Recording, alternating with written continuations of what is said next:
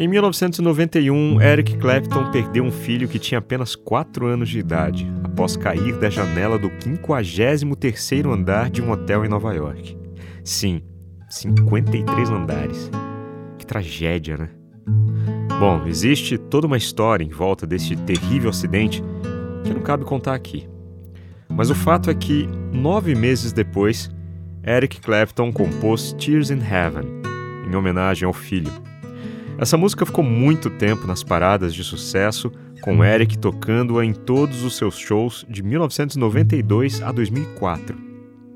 Eu mesmo devo ter desgastado o CD acústico MTV, e eu ainda escuto esse álbum inteirinho no Spotify de cabo a rabo a cada dois ou três meses.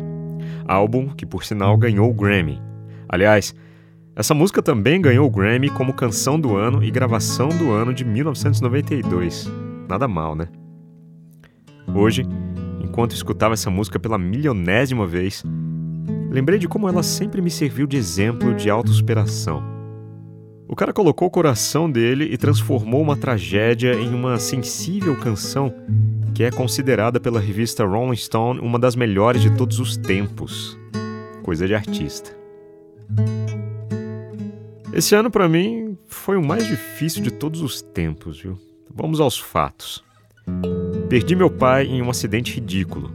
Desenvolvi gastrite, úlcera e inflamei meu intestino, certamente por causa do estresse combinado com uma alimentação não muito adequada. Tive noites e noites de insônia. Julieta, nossa cachorra de 9 anos e quase 35 quilos, desenvolveu síndrome da cauda equina e de uma hora para outra parou de andar, tendo que fazer uma cirurgia de risco. Acordamos de duas em duas horas com seus resmungos e é preciso trocá-la de posição porque ela não consegue sozinha. Eu acabei também descobrindo uma hérnia inguinal em mim, de tanto manusear seu peso, mas que por enquanto pelo menos não precisa de cirurgia. Eu tinha acabado de me mudar para São José do Rio Preto e estava com sérias dificuldades para me adaptar ao clima árido da região. E tudo isso bem no meio de uma crise de meia-idade e, é claro, uma pandemia. Essa risada foi de nervoso, tá?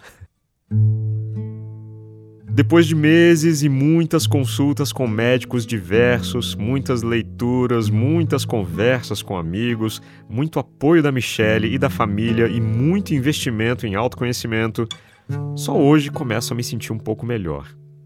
Emagreci 8 quilos e atingi meu peso ideal. Me sinto fisicamente mais forte e mais disposto. Alterei toda a minha rotina, passei a acordar mais cedo, dormir mais cedo e minha alimentação mudou radicalmente. Eu não consigo mais imaginar meus dias sem atividade física.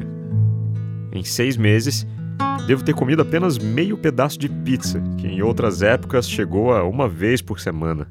Troquei o pão com manteiga do café da manhã por tapioca com pasta de amendoim, sem açúcar, claro.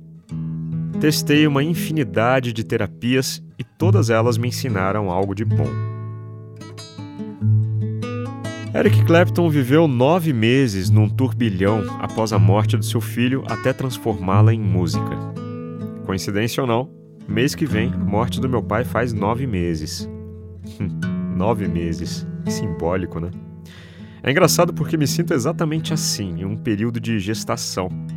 É quase como se estivesse prestes a nascer de novo. Eu não sei se nas próximas semanas farei uma música que vai ganhar um Grammy. Eu não tenho a menor pretensão de fazer isso. Mas é interessante como depois de algum tempo vamos assimilando, mudando e aprendendo. No momento, estou tendo que aprender a lidar com a morte e com as impermanências da vida. Meu pai, Julieta e minha crise de meia-idade estão esbofeteando o tema na minha face barbuda, que já está começando a ficar grisalha. Quando estamos no meio de um turbilhão, é muito difícil enxergar uma luz no fim do túnel, porque a ansiedade vem com tudo e é relativamente fácil sucumbir a uma depressão ou algo do tipo.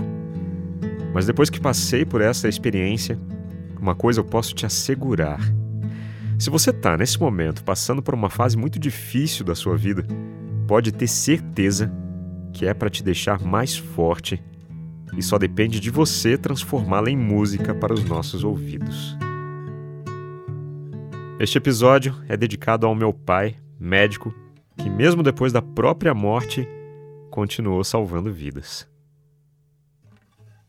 Eu sou Leandro Sozzi, locutor, e esta é a voz da minha consciência. Thank you.